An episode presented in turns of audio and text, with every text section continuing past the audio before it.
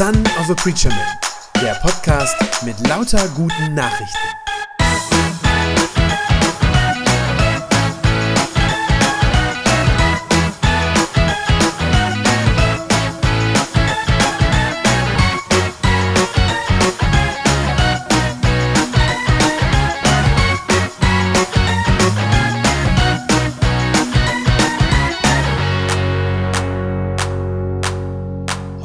Karfreitag, da kommt die Leidensgeschichte Jesu zu ihrem Höhepunkt und dann auch zu ihrem Abschluss. Und so ist es gleichzeitig auch mit unserer Themenreihe, die wir jetzt die ganze Passionszeit über durchgegangen sind. Die Themenreihe über die Vorankündigung des Todes Jesu im Alten Testament. Auch die kommt heute zu ihrem Höhepunkt und damit auch zu ihrem Abschluss.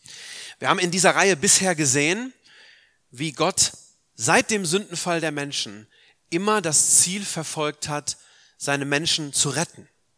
Zu retten aus diesem Chaos, das sie selber verursacht haben und aus der Trennung von ihm, die damit einherging. Im Laufe der Geschichte Israels, das sind wir so durchgegangen an einigen Beispielen, hat er immer wieder gezeigt, was für ein gnädiger Gott er ist, dass er Schuld vergeben will. Er hat sein Volk immer wieder wissen lassen, dass er auch einen Plan dazu hat, einen Plan zu ihrer Rettung, wie das alles geschehen soll. Er hat das gezeigt durch Ereignisse, die wir Typologien nennen. Das sind Vorzeichen, die auf Christus hindeuten. Ihr werdet euch an einige davon erinnern.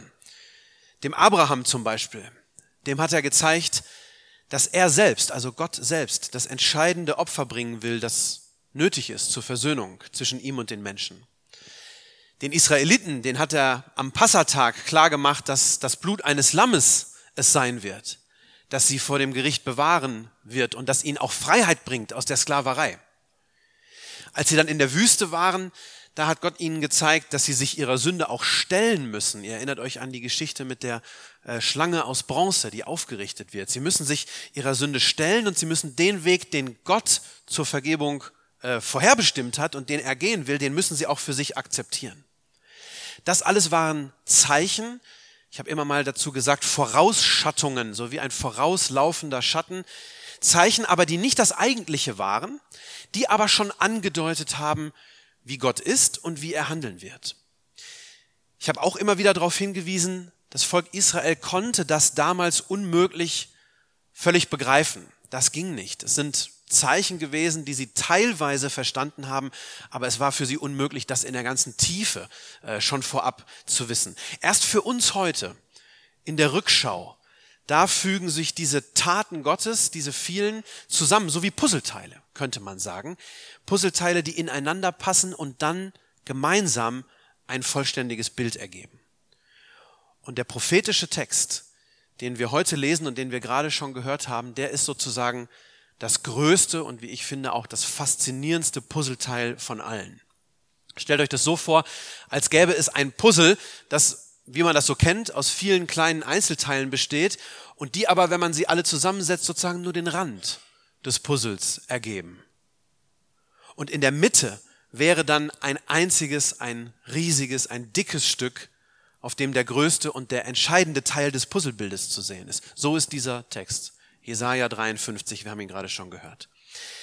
Er ist mehrere hundert Jahre vor Jesu Lebenszeit entstanden. Das muss man sich immer klar machen. Etliche Jahrhunderte, bevor Jesus überhaupt geboren war. Und trotzdem ist dieser Text die umfassendste und vollständigste Offenbarung, die wir im Alten Testament über den Tod von Jesus finden. Um den ein bisschen zu verstehen, muss man etwas über den historischen Kontext wissen. Ich will nur ein paar Worte dazu sagen. Man muss wissen, Jesaja, der Prophet Jesaja, spricht diese Worte hinein in die Zeit des babylonischen Exils. Also die Zeit, wo das Volk nicht in ihrem eigenen Land war, wo sie verschleppt waren und vor allem die Zeit, als der Tempel in Jerusalem zerstört war. Das ist ganz wichtig. Das war eine schlimme Zeit für das Volk Israel, denn der Tempel und vor allem die Opfer, die jeden Tag dort äh, gebracht wurden für Gott, die waren aus ihrer Sicht ja der einzige Weg, wie sie mit Gott in Verbindung bleiben konnten. Ja, aber weil die Babylonier eben den Tempel dem Erdboden gleich gemacht hatten, da ging das in dieser Zeit nicht mehr. Israel hatte keine Möglichkeit mehr, seinem Gott Opfer zu bringen und ihn um Vergebung zu bitten. Die Opfer, die, wie gesagt, die einzige Verbindung zwischen ihnen und Gott waren, die hatten gezwungenermaßen aufgehört. Es war ihnen sozusagen aus der Hand genommen worden. Und das war für Israel eine echte Katastrophe, weil es eben bedeutete, dass ihre Gottesbeziehung endgültig abgebrochen war. Da war sozusagen keine Verbindung mehr. Und genauso hat Israel sich auch gefühlt damals in dieser Zeit im Exil, nämlich von Gott abgeschnitten. Ohne die Möglichkeit, jetzt noch irgendwie zu Gott zu kommen oder irgendwie einen Ausgleich zu leisten für ihre Sünde, die sie von Gott trennte. Und es ist also in diese Situation, wo der, wo der Jesaja hineinspricht und wo er mit diesen Worten sagt, Gott wird euch einen anderen Ausweg schenken, einen, den ihr jetzt noch nicht kennt. Gott wird einen Ausweg schaffen, der diesen Abgrund, der zwischen euch und ihm herrscht, von seiner Seite aus überbrücken wird. Die Opfer, die waren euer Versuch, darüber zu kommen, aber Gott wird einen anderen Weg schaffen. Er wird den Graben überbrücken. Das ist für die Israeliten nicht vorstellbar. Sie spüren diese Trennung zwischen Gott und Mensch, zwischen Gott und ihnen, ja jeden Tag. Und sie wissen das, der heilige Gott und wir sündige Menschen, das passt einfach nicht zusammen. Wir können nicht zusammenkommen. Der Jesaja selber weiß das ganz gut. Äh, der hat einmal in einer Vision durfte der einmal einen Blick in Gottes Thronsaal werfen, direkt auf die Heiligkeit Gottes. Und man könnte denken, er freut sich über diese Ehre. So ist es nicht. Er freut sich nicht, sondern er schreit in Todesangst in dieser Vision und sagt, wehe mir, ich bin verloren, wenn ich die Heiligkeit Gottes sehe. Also Jesaja selber weiß das sehr gut. Und das Volk Israel weiß das auch. Sie wissen, dass der Abstand zwischen Gott und ihnen so unendlich tief und weit ist. Und wie gesagt, die einzige Lösung, die sie bisher für dieses Sündenproblem kannten, das waren die täglichen Opfer. Aber eben jetzt im Exil geht das nicht mehr. Israel kann keine Opfer mehr bringen. Und in diese Situation hinein sagt der Jesaja prophetisch, diese Opfer, die werden demnächst auch gar nicht mehr gebraucht. Denn Gott wird eine andere Lösung schaffen, eine endgültige Lösung. Eines Tages, sagt der Jesaja hier, wird Gott einen Retter senden einen, der die Schuld wegnehmen und der diesen, der diesen Graben der Sünde dann ein für alle Mal überwinden wird. Jesaja nennt diese Person, die er da prophetisch vor Augen hat, nennt ihn den Knecht oder in manchen Übersetzungen den Diener Gottes. Also jemanden, der im Auftrag Gottes kommt und als treuer Diener diesen Auftrag dann auch ausführt, treu bis zum Ende. Und das Entscheidende hier ist, dieser Knecht Gottes, wenn er dann kommt, der wird dann keine Ersatzhandlungen mehr anbieten, so wie das die Opfer waren. Die Opfer waren Ersatzhandlungen, übergangsweise. Aber dieser Knecht Gottes, der wird dann das Eigentliche tun. Das, was eigentlich zu tun ist. Er wird echte Sühne schaffen. Echte Sühne, die unsere Schuld wirklich ein für allemal bezahlt und sie auslöscht. Dann wird die Schuld nicht mehr von Opfertieren getragen werden, sondern von diesem einen Diener Gottes. Jesaja sieht natürlich noch nicht ganz genau, wie das ablaufen wird. Also Jesaja sieht hier nicht das Kreuz von Golgatha. Er sieht keine römischen Soldaten. Er sieht auch nicht die Dornenkrone oder so etwas. Aber er bekommt prophetisch gezeigt, wie der zukünftige Retter sein wird und auch was er bewirken wird. Also seine Eigenschaften, wie er sein wird und was er bewirken wird. Und ich finde es absolut faszinierend, wie viel der Jesaja eben doch schon sieht. Wie viele Aspekte dieses Heilsgeschehens, wie viele Eigenschaften von Jesus der schon vorher sehen darf. Alles, was der Jesaja hier sieht in dieser Prophetie, diese lange, wir haben das gerade gehört, wurde später von Jesus erfüllt. Ich kann unmöglich alle Einzelheiten heute Morgen aufzählen. Es sind nämlich echt zu viele in diesem Text.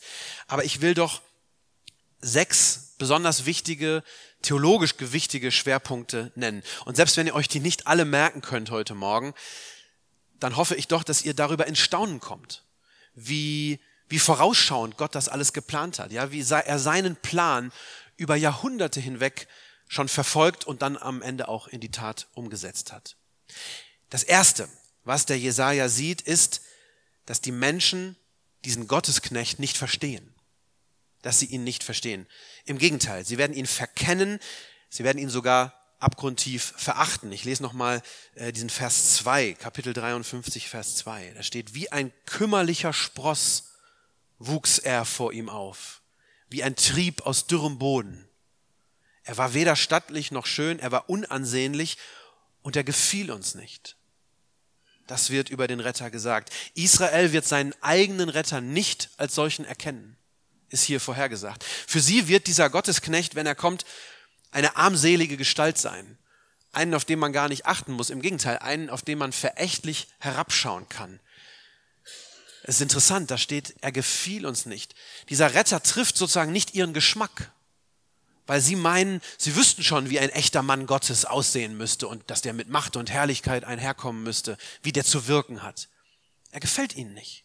Und genauso ist es Jesus in seinem Leben ja auch gegangen. Mehr als nur einmal. Ich habe euch eine Bibelstelle mitgebracht aus dem Johannesevangelium. Da reden die Leute über Jesus und sagen, ist das denn nicht der Sohn des Baumeisters? Ist nicht Maria seine Mutter und sind nicht Jakobus, Josef, Simon und Judas seine Brüder? Und seine Schwestern leben doch auch hier bei uns. Wo hat er das alles her? Und sie ärgerten sich über ihn.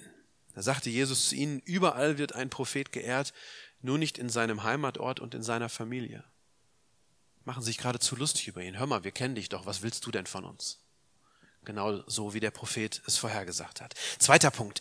Jesaja prophezeit auch, dass der Knecht Gottes sein Leben als Schuldopfer einsetzen wird. Das in dem, steckt in dem Vers 10 drin. Da ist das Wort Schuldopfer genannt. Sein Tod wird also ein Opfer sein, das die Schuld der Menschen ausgleicht. Ja, und genau das ist ja zutiefst christliche Überzeugung.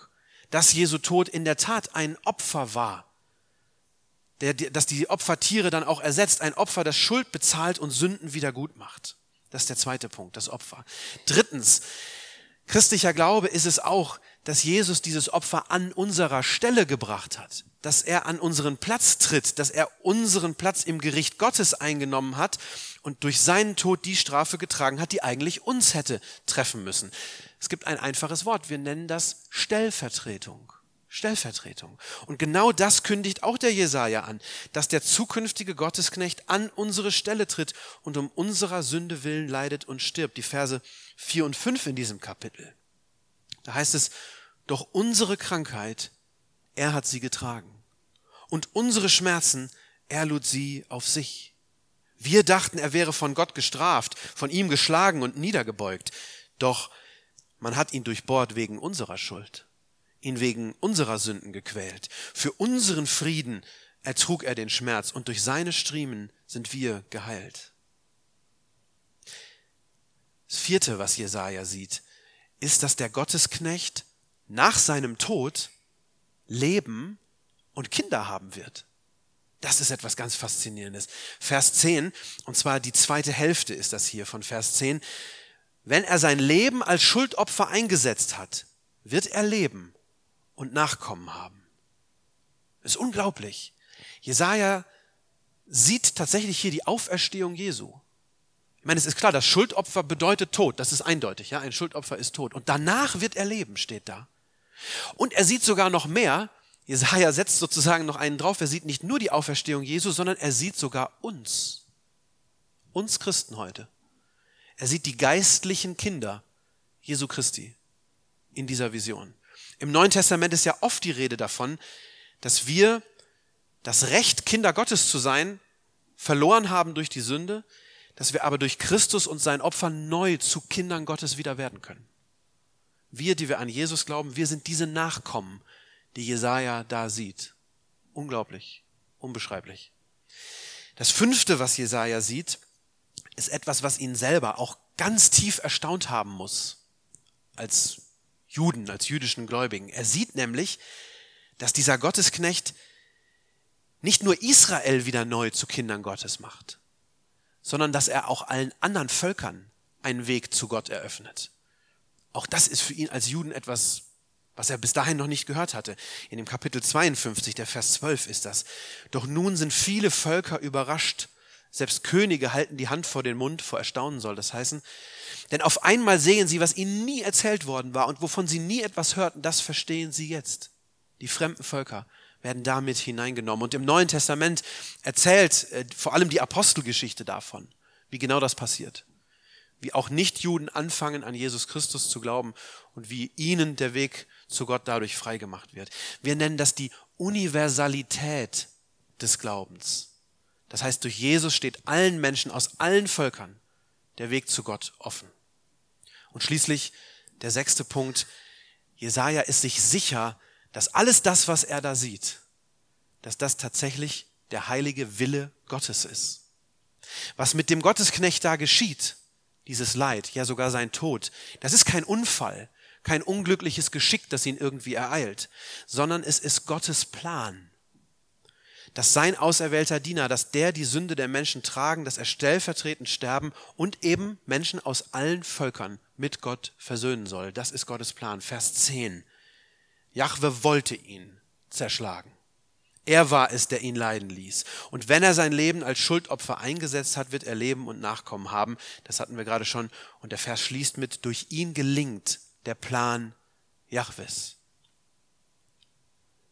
Als Jesus am Vorabend seines Todes betet, da ruft er seinem Vater im Gebet zu, nicht mein, sondern dein Wille geschehe.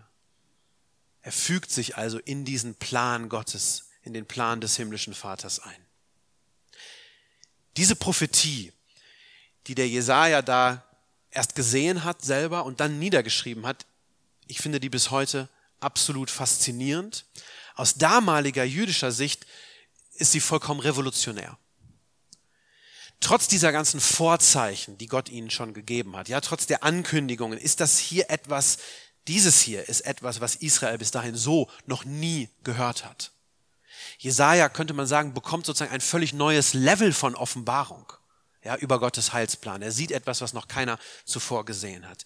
Und weil das alles so unglaublich ist und so unvorstellbar, vor allem auch aus ihrer Sicht damals, deswegen tut Gott sozusagen noch ein bisschen mehr, um das alles zu bestätigen.